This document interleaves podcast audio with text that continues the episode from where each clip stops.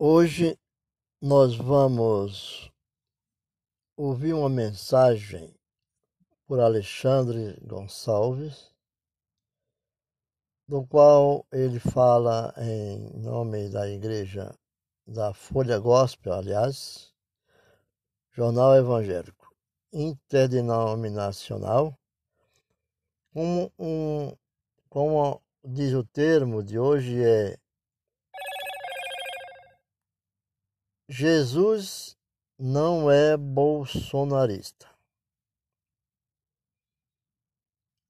E pastores distorcem a Bíblia para apoiar o Bolsonaro.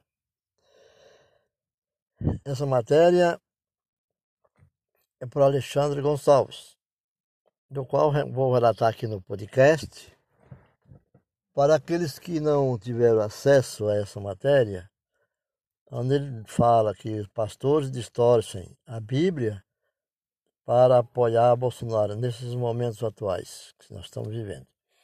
É um dos maiores desafios que se impõe aos teólogos e pastores do cristianismo evangélico. É enfrentar no campo das ideias as mirabolantes distorções que afetam a doutrina e a prática cristã.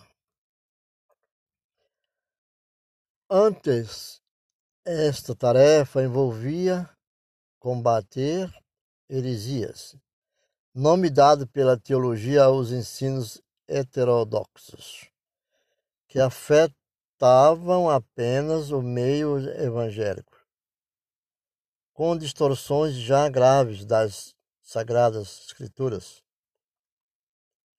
Hoje, as consequências do não enfrentamento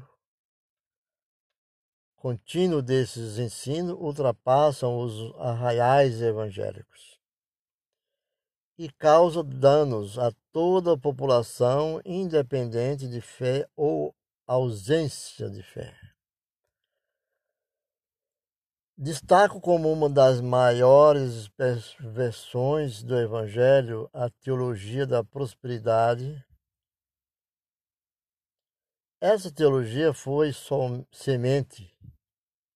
Essa teologia foi a semente que se transformou em uma grande árvore, produzindo toda sorte de frutos podres. Quer dizer, um aninhado, em aninhados, né? um ninho de semente de frutos podres. Ela nega a realidade do sofrimento humano como consequência das condições naturais, contraindo o que Jesus diz em Mateus 4, Mateus 5, 45. Quando assevera que é, ela faz raiar o seu sol sobre maus e bons e derrama. Nega que a desigualdade é resultado da ganância dos homens e de perversões de governo que nada fazem para diminuir o abismo das diferenças sociais na população. Essa é a linguagem que o povo mais diz, né? É a igualdade social, mas há uma grande diferença nessas igualdades sociais no mundo de hoje, na população brasileira e no mundo. Esse ensino raso defende que o pobre é pobre por sua falta de fé. É a visão, ao olhar que eles têm nesses pensamentos que o doente é doente também por sua falta de fé. A vítima se transforma no algoz, sem nenhuma reflexão de conjuntura ou contexto em que estes problemas ocorrem. Acredito que a solução é individual e que personaliza a responsabilizar a falta de condições iguais é vitimismo. Essa teologia ressoa de maneira retumbante nas palavras do atual presidente quando disse que não existe fome no Brasil, presidente Bolsonaro.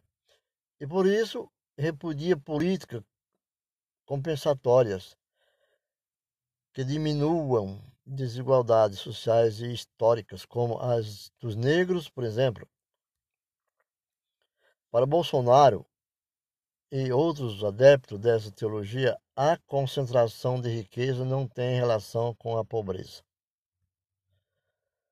Ao contrário, os ricos são abençoados por Deus e devem, por isso, ter a atenção do Estado com subsídios e redução de impostos.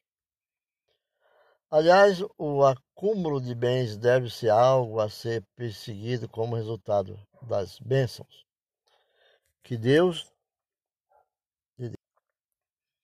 tudo isso aplaudido por cristãos que negam o Evangelho de Cristo por, por, por puro individualismo e egoísmo.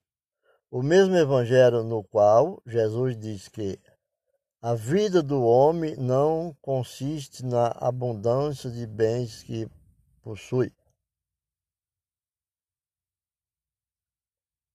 De bens que possui.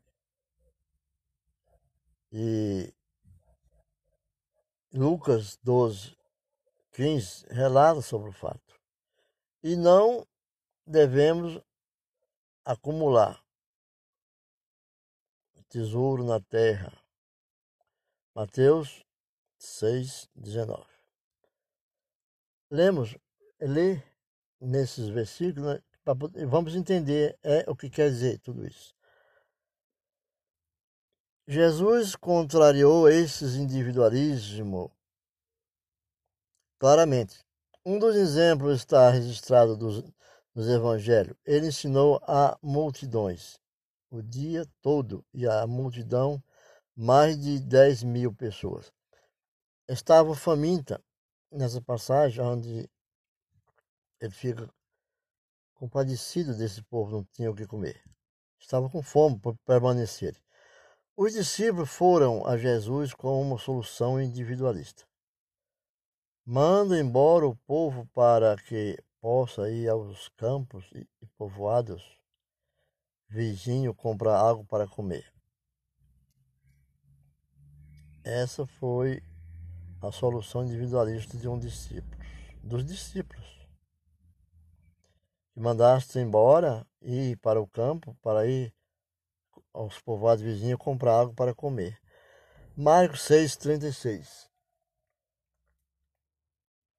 Ou seja, que se vire cada Jesus, querendo mostrar o verdadeiro teor do Evangelho, disse aos seus discípulos para que eles dissessem, dessem de comer ao povo. Verso 37. Eles ficaram horrorizados com a proposta que Jesus, naquele momento, ordenou a que eles desse o que comer àquele povo. Jesus então perguntou quantos pães e quantos peixes havia para dividir com a multidão.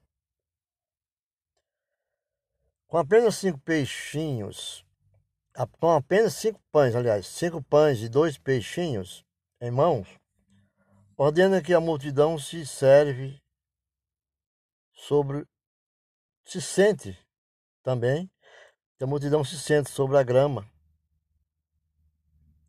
verde em pequenos grupos, grupos de 50, parece que se devia ser. Verso 39. De maneira coletiva, jamais individual. Não houve individualidade ali, foi o coletivo. O milagre aconteceu e todos se fartaram, sobrando doze cestos cheios dessa estratégia. É o verso 43, 42 e o 43. Jesus nos ensina que parte da felicidade pessoal está em, em saciar a necessidade do próximo, algo impensável em uma teologia individualista. Mas, como eu disse, essa teologia gerou fruto, e esses frutos se espalharam de maneira rápida em, nossos, em nosso país, atingindo a maioria dos grupos evangélicos.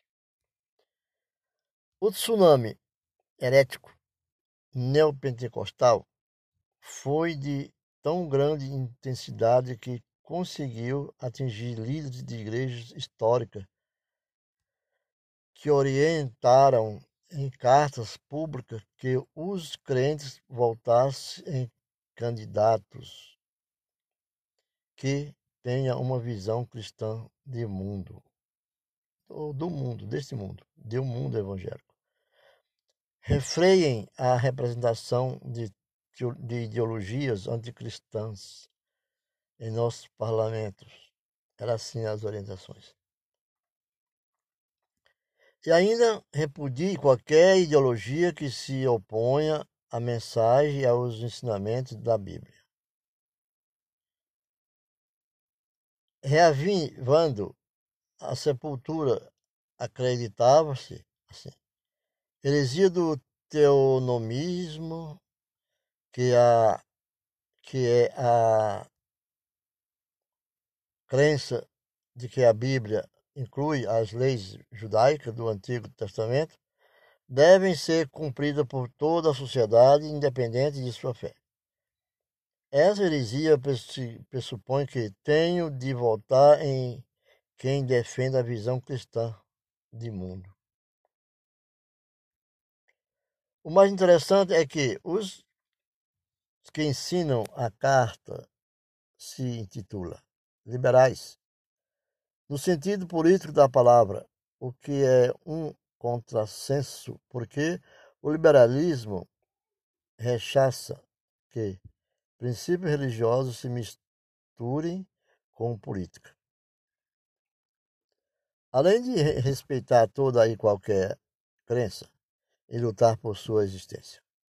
Esses pastores supostos liberais advogam que os princípios cristãos devem ser seguidos por toda a sociedade de maneira impositiva, atuando nas três esferas de poder, a fim de que sua visão particular seja hegemônica e suplantes as demais. Assim é o pensamento de muitos que contradiz aquilo que Jesus Cristo ensinou. E há muitos que aprendemos, porque combater essas heresias, portanto, criou-se um cadastro de seitas e amplo material apologéticos a fim de, de combatê-las uma a uma.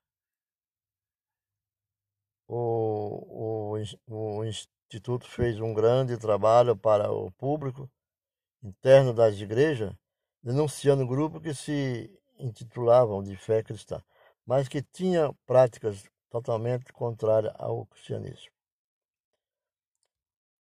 É,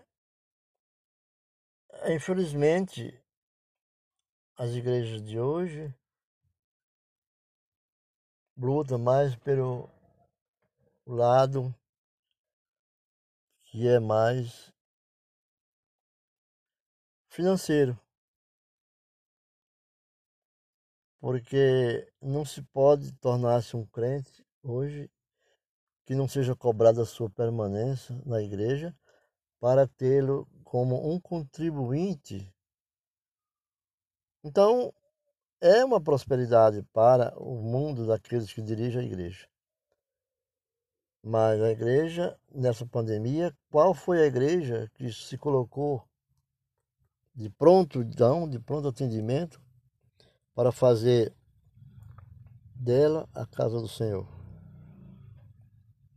Para fazer dela abrigo daquelas pessoas que não tinham para onde ir. Fica em casa. Fica em casa como? Que muitas pessoas que flageladas, mendigos, mendigos.